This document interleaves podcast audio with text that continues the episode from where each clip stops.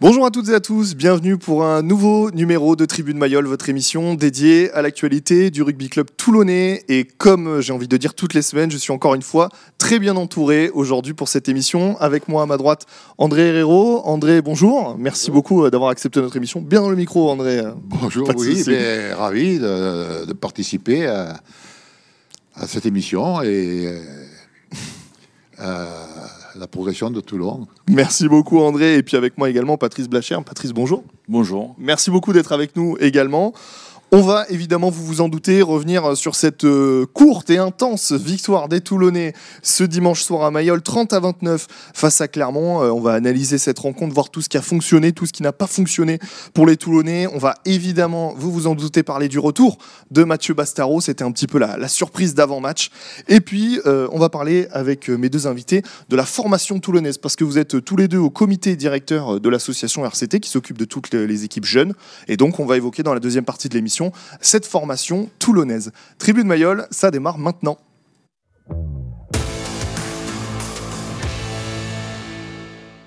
Messieurs, votre avis déjà un peu globalement sur la rencontre. André, on commence avec vous. Qu'est-ce que vous en avez pensé de cette prestation toulonnaise? Effectivement, c'est une rencontre euh, à deux temps euh, important. La première mi-temps est plutôt intéressante et on est assez confiant, le mhm. score est pour nous, euh, les joueurs sont alertes, ils construisent correctement. Et c'est presque une surprise. Mais la seconde mi-temps nous a un peu remis à l'heure. Effectivement, euh, on a commencé un peu à se dégrouper. On a eu aussi le départ de Bastaro et, et de notre demi-démêlé. Baptiste Serin, oui. Et qui ont été euh, déterminants parce que c'est quand même deux pièces maîtresses. Mhm. Même si Bastaro, euh, c'est tout à fait nouveau, mais son rôle euh, de leader a été très, très positif. Et à partir de là, on n'a plus reconnu l'équipe de Toulon. Il y a, on a été du gruyère, ça nous traversait de tous les bords. Et heureusement qu'on avait 15 points d'avance parce que 14, c'était juste. Ça aurait fait match nul. Ça aurait fait match nul, mais bon, disons qu'on euh, est content d'avoir gagné parce que c'était une victoire importante, même si euh, mhm. on peut y revenir dessus, mais c'est quand même une victoire très importante mhm. pour, pour l'équipe et pour le club. D'accord avec cette analyse euh, globalement de ces demi-temps un peu de, de face d'une même pièce? Oui, oui, absolument, oui. Je trouvais que, bon, moi, pour ma part, j'ai trouvé que c'était un beau match, il y avait du suspense. Il y avait des, le retour de, Mathieu. Euh, il y avait, je pense qu'il y a un bon mix entre les anciens joueurs, de jeunes joueurs, à qui on donne euh, leur chance.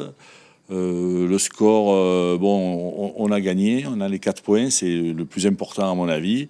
Je pense pas que, je pense que hum, Clermont ira gagner des matchs à l'extérieur chez d'autres équipes. Nous, nous avons euh, deux matchs gagnés, un perdu à Toulouse. Je ne pense pas que beaucoup d'équipes iront gagner à Toulouse. Donc je pense que c'est plutôt positif. Le seul petit regret peut-être, c'est de ne pas avoir pris le point de bonus contre Bayonne mhm. sur les trois premières rencontres. Mais dans l'ensemble, le, tableau de marche me semble plus que correct pour nous. Alors, je vous propose qu'on évacue déjà le, sujet principal. Hein. c'est évidemment le retour de, Mathieu Bastaro, puisque c'est évidemment aussi euh, ce dont on a beaucoup parlé. Euh, André, je sais que ça vous a surpris de le voir titulaire. Euh, alors, il était annoncé du coup même pas dans le groupe, et finalement à quelques heures de la rencontre titulaire, hein, à la place de, Raphaël Lacafia en numéro 8. Je sais que ça vous a surpris de le voir aussi vite de retour sur les terrains. Oui, je reconnais que je ne l'aurais pas fait, moi, quand on m'a dit Bastaro va jouer. J'ai cru que c'était le gageur. Hein. Pas été. Ça m'a surpris. Et je suis ravi qu'effectivement, il, il m'a surpris lui aussi sur le terrain après. Mhm. Bon, on ne peut pas dire qu'il a, été, a été flamboyant, mais il a joué juste. il a amené euh, cette confiance qui nous manque un peu. Et à partir de là, euh, Toulon, euh, pendant un certain moment, a, tenu la, route. Et puis effectivement, quand ils sont sortis, Vestaro et, l'autre des mêlées, ça a été euh, plus difficile parce que l'équipe n'avait plus de, de leader. voilà, ils, manquaient le, leader, je veux dire. Oui, qui mène l'équipe vers l'avant. Voilà. Alors, ce que je vous propose, c'est qu'on écoute Mathieu Bastaro sur son retour à Toulon. Il s'est confié euh, à l'après-match. Particulier, ouais, c'est le mot. Euh, c'est vrai que c'était, pour moi, il y avait beaucoup de, de charges émotionnelles. Parce que c'est vrai que pas de. C'est vrai que je reviens de loin. Et euh, mais ça s'est super bien passé. déjà d'abord parce qu'il y a la victoire. Pour l'équipe, c'est super. Et après, bah, à titre personnel, voilà, je me suis bien senti, j'étais content de, pouvoir refouler la pelouse de, de, Mayol. J'ai essayé de, de me concentrer sur ce que j'avais à faire et, euh, aussi d'aider euh, l'équipe euh, et, les plus jeunes. Alors, c'est un peu le fil rouge de cette émission. aider les jeunes, c'est important ce qu'il dit. on l'a vu, notamment pour ceux qui ont regardé le match à la télé, à la mi-temps, il a pris la parole, il a parlé à beaucoup de joueurs, on l'a vu beaucoup parler. André le disait, un, rôle de leader déjà. C'est important d'avoir un joueur comme ça quand on est jeune, quand on débute ou non, mais qu'on fait quelques matchs à Mayol, d'avoir un joueur comme ça autour de soi, c'est porteur. Absolument. En plus, euh, je pense que, je suis même sûr, Mathieu, c'est un homme de défi. Euh, Pierre le, connaît très bien. Le premier défi, c'était euh, au Loup de passer de trois quarts centre à numéro 8, ce qui a été accompli. Et là, c'était le deuxième défi, c'était de revenir après une blessure à un niveau correct, ce qui a été le cas. Et je pense effectivement que dans ce défi, euh, être euh, un, exemple pour les jeunes, ça fait partie également de, ce qu'on peut lui demander. Alors, ce que je vous propose, c'est qu'on revienne sur ce match de manière plus générale. On l'a dit, une première mi-temps en faveur des Toulonnais, avec beaucoup d'indiscipline côté Clermontois. Ils se sont retrouvés à, 13 pendant, pendant plus d'un quart d'heure. Et après, ça s'est euh, totalement inversé. Toulon qui a perdu un peu la, maîtrise du match. Comment on explique finalement ce, ces deux visages de Toulon? Comment on explique qu'avec une rencontre qu'on a euh, facilement dans les mains à la 50e, et eh ben on, petit à petit on perd le fil, André? Eh bien, matériellement, euh, ça s'explique déjà parce qu'ils ont effectivement joué à 14 pendant, pendant 10 hmm. minutes et pratiquement ensemble. C'est-à-dire qu'ils étaient plus que 13 et ça nous a permis d'avoir un peu d'espace et, de trouver des. Il faut être euh, très clair, c'est un petit peu chanceux pour nous.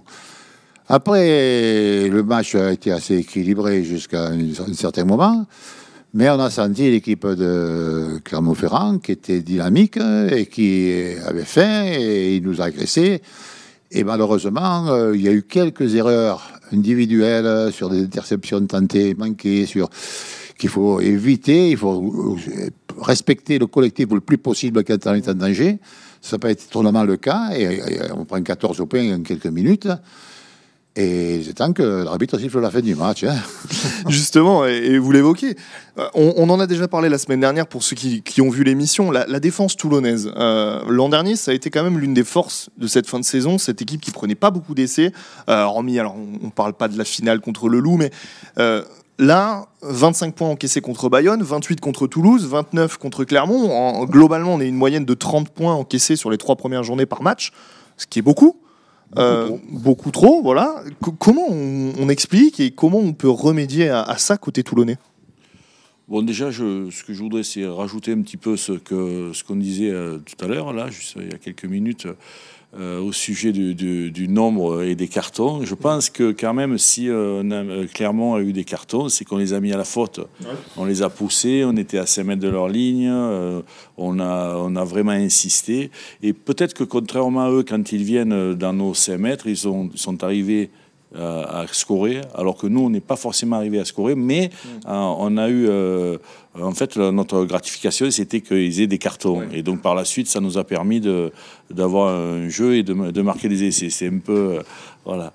Euh, ensuite, sur la défense, bon, ben, je pense que tout ce qu'on voit hein, avec André ou les autres joueurs, je pense que les entraîneurs le voient. Donc, on voit que depuis euh, au moins deux matchs, on a des soucis sur les, en boudel, en défense. Mm. Donc je pense qu'ils vont le, régler. voilà. Et vous me faites une passerelle magnifique pour me lancer sur l'un des hommes du match, je pense, l'ailier, Vaille Nicolo. Lui qu'on a, et j'en parlais notamment la semaine dernière avec nos invités, euh, offensivement, on n'a pas de doute sur ses qualités on pouvait avoir quelques doutes défensivement. Là, il s'y est filé, si on peut le dire comme ça. Et ça a été l'un des hommes du match, le Fidjien. Alors, officiellement, l'homme du match élu par, euh, par les supporters du RCT, c'est Mathieu Bastaro, mais on pense qu'il y a un peu d'affect. Euh, mais Vaille Nicolo a fait un très très bon match, et notamment défensivement. Tout à fait, tout à fait. Ça, euh, je pense qu'il a hier crevé le plafond, et j'espère qu'il le crèvera souvent, mhm. car il a été bon en défense et encore meilleur en attaque. Alors le match y prêtait un peu aussi parce que c'est vrai que cette équipe de Clermont-Ferrand joue le jeu. Oui. Hein, elle dégage des ballons, elle se permet de elle prend des risques. Mais enfin, la classe devant de, Nicolo. de Nicolo, euh, hier, c'est c'est montré et j'espère qu'elle va durer toute la saison. Et si avec des Colby et, Gabin Villiers. et Gabin Villiers, je pense qu'on est assez bien armé pour progresser encore ce- sur ce poste. Je voudrais qu'on revienne sur un autre joueur aussi, et, et c'est important. Encore une fois, on est dans notre fil rouge. C'est Mathieu Smiley, euh, formé à Toulon, qui a fait une très belle rencontre, qui a donné un, un superbe essai au, au jeune René euh, Dréan. Euh, ça fait plaisir de voir un, un Toulonnais qui fait une très belle prestation à, à Mayol comme ça, un enfant du club. Ah oui, oui, je suis ravi absolument, d'autant que je le suis depuis euh, quelque temps. J'ai de suite envoyé un texto à son père, à Georges, et j'espère que ça va continuer comme ça parce que je pense que c'est un, très bon joueur. Il a déjà été euh, champion du monde, champion avec les, les Crabos. donc, euh, bon, à nous de, bien euh, nous en occuper, de le, voilà, de le manager, et c'est un tout bon. Quand on parle également de, de Vain Nicolo, le petit euh, Dréan, qui est Oui, un jeune joueur à l'aile, a montré aussi de grosses qualités. Et quand on voit des garçons qui vont très vite comme Vain Nicolo, là, c'est un, un plaisir de voir le, le rugby. Écoutez, on, on va se quitter pour cette première partie. On revient tout de suite et on va parler de la, de la formation du RCT.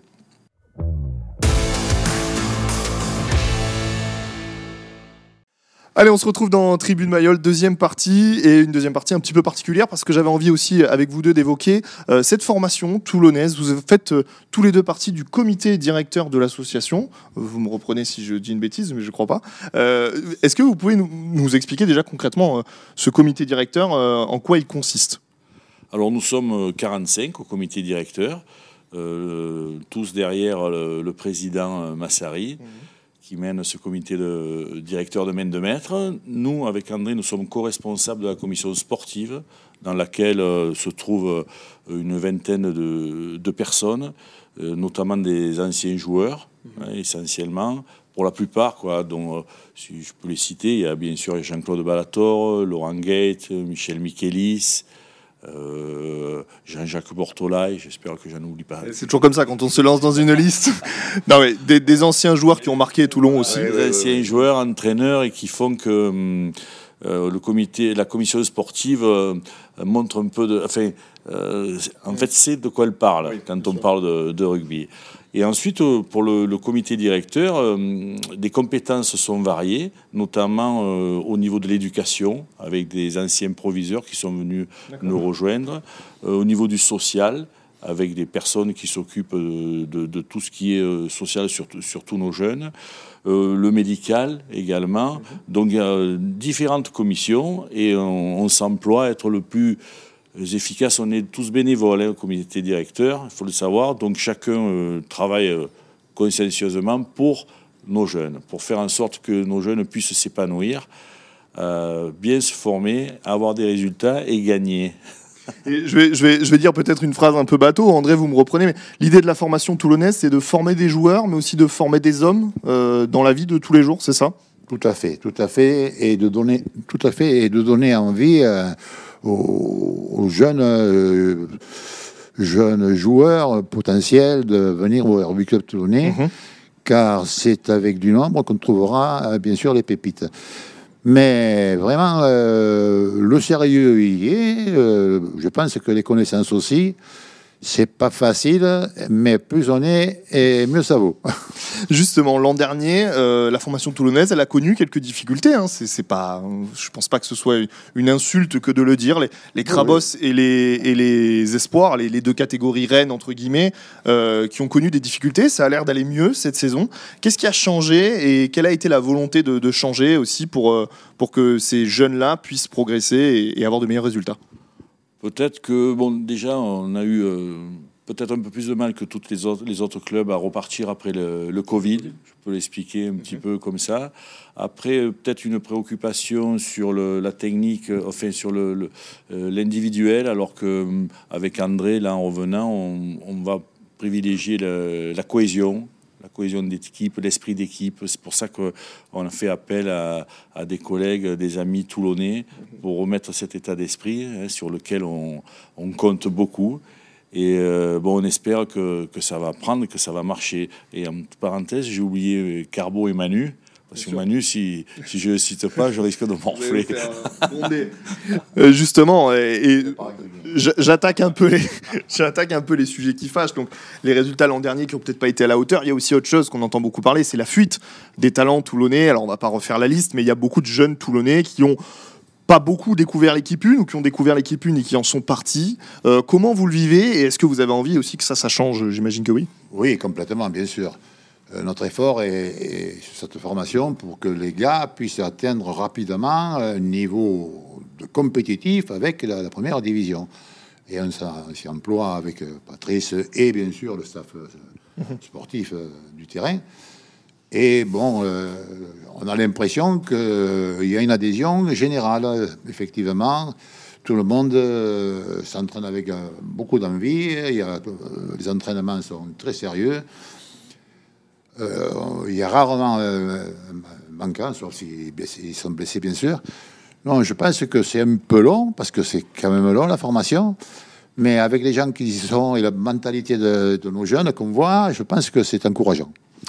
Comment vous travaillez avec la direction? Alors quand je dis la direction, c'est le RCT, euh, comme on l'imagine, le club pro, donc Bernard Lemaître, euh, Laurent Emmanueli, et puis on viendra après sur Franck Azema et Pierre Mignoni. Mais déjà, quelles sont vos relations avec le RCT, euh, là, ce qu'on appelle vulgairement la SASP pour le coup Les pros, de très bonnes relations, de très bonnes relations parce que nous il faut aussi qu'on comprenne que hum, le, fonctionnement du monde professionnel, c'est-à-dire que de temps en temps, bon, pas de temps en temps, il faut des résultats, il faut que ça marche. Donc eux sont obligés de, faire jouer les meilleurs, n'ont pas forcément le temps de temps en temps de faire euh, des expérimentations, surtout quand les scores sont très serrés.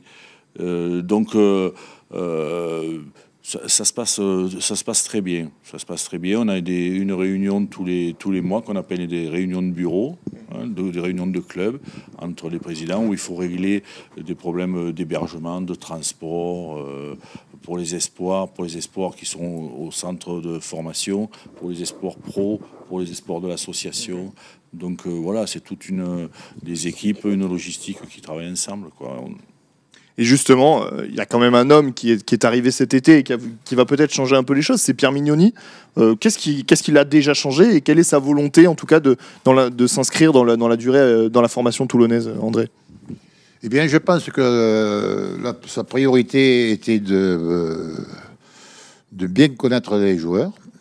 Il a fait l'effort de les rencontrer, de discuter avec eux, de partager son savoir et de donner des objectifs pour, pour la suite. C'est-à-dire que tout le monde est informé de ce, que, ce qui va se faire et tout le monde apparemment essaye de le faire pour le moment avec plus ou moins de bonheur. Mais je pense que c'est une affaire de quelque temps. Il, est, il sait que Pierre a derrière lui tout le comité directeur et notamment la commission sportive qui, qui, adhère complètement à ce qu'il fait. Euh, bon, bien sûr que nous, on est un peu plus euh, impatient que lui parce qu'on ne fait que regarder. Bien sûr. Mais il est sur la, sur la bonne voie. Mais en sachant que c'est quand même très difficile. D'abord parce qu'il nous manque quelques bons joueurs qui sont, euh, qui sont blessés. Et puis parce que l'adversaire n'est pas tout à fait d'accord pour qu'on gagne les matchs. Voilà. Mais ça, c'est normal. Et ça, ça, ça, paraît normal.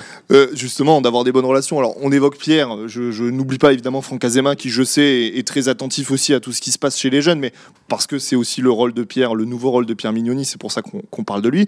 Euh, c'est important quand même. Il est d'ici, il est du cru, euh, formé aussi au RCT. il connaît ce club. C'est un, comment dire, un lien de qualité que vous avez avec lui. Ah oui, euh, absolument.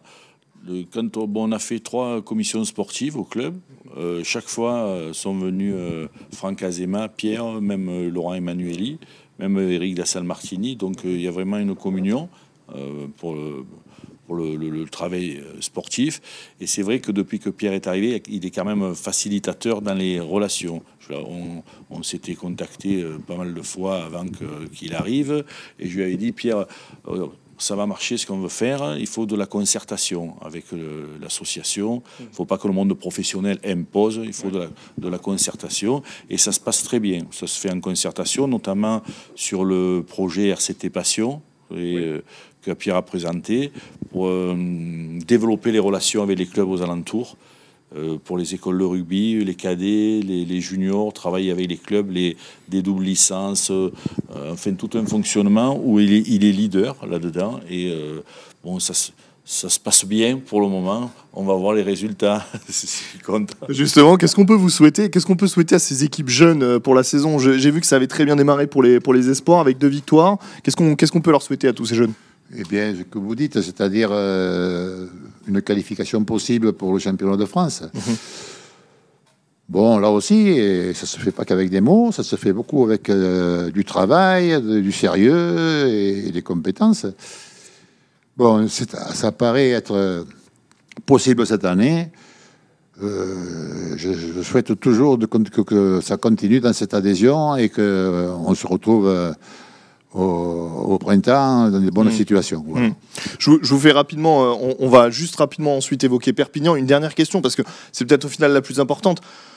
Est-ce qu'on a de la qualité et est-ce qu'on a des générations? Alors je vais parler des Krabos et des Esports parce que c'est ceux qui sont le plus susceptibles de rejoindre rapidement euh, le groupe pro. Est-ce qu'on a des générations de joueurs de qualité au RCT pour les futures années? Ah oui, euh, à tous les niveaux, on, a, on fait ce qu'on appelle un plan de succession et on a des, joueurs par poste que l'on suit et on peut dire que la relève euh, est assurée. Bon, il faut bien s'en occuper, mais elle est assurée à peu près à tous les postes. Là, les premiers prétendants sur les équipes espoirs, ce sont euh, les Le Corvec, Lagahu, Jules Coulon, derrière Azaïs. Daumont, Calani Robert, ce sont tous des joueurs qui sont proches, puis un junior, il y en a encore d'autres mhm. qui sont à l'académie. L'académie, c'est un peu comme le pôle espoir. Hein, voilà.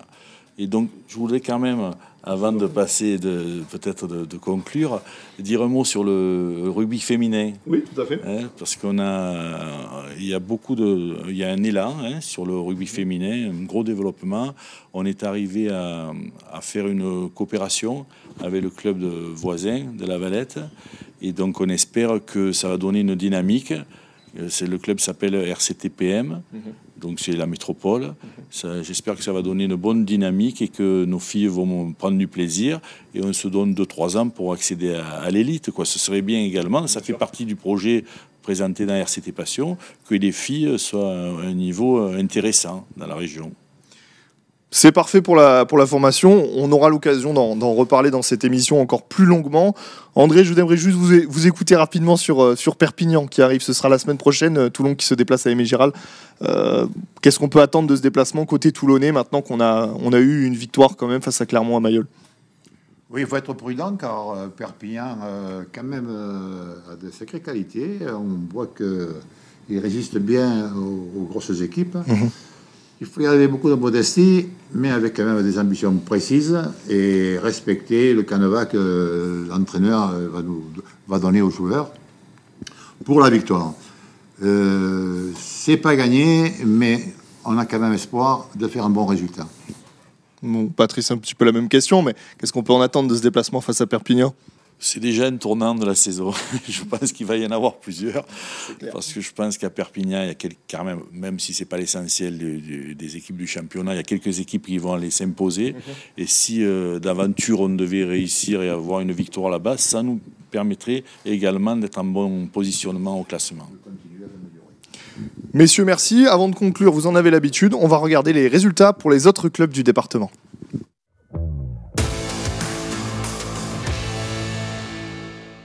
Et on commence avec euh, du rugby. Hier, Carqueran Lacro qui s'impose 19 à 13 sur sa pelouse face à Albi. Défaite euh, cruelle pour les Sénois, 16 à 18 face au Stade métropolitain. Et euh, lourde défaite du 15 du Coudon face à Isoire Rugby, 33 à 13. En football, large victoire des Toulonnais, 4 buts à 1 sur la pelouse d'Aubagne. 0-0 entre Fréjus Saint-Raphaël et Tonon-Évian. Et hier, qui s'incline 1-0 sur sa pelouse face à Alès. Et enfin, en handball, défaite des Toulonnaises, 24 à 26 face à Nantes et défaite euh, de Saint-Raphaël 28 à 24 face à Rennes. Patrice André, merci beaucoup d'avoir été avec nous. C'était très intéressant, euh, notamment sur la formation, mais pas que. Euh, on se retrouve dès la semaine prochaine, lundi 19h, pour une nouvelle émission de Tribune Mayol.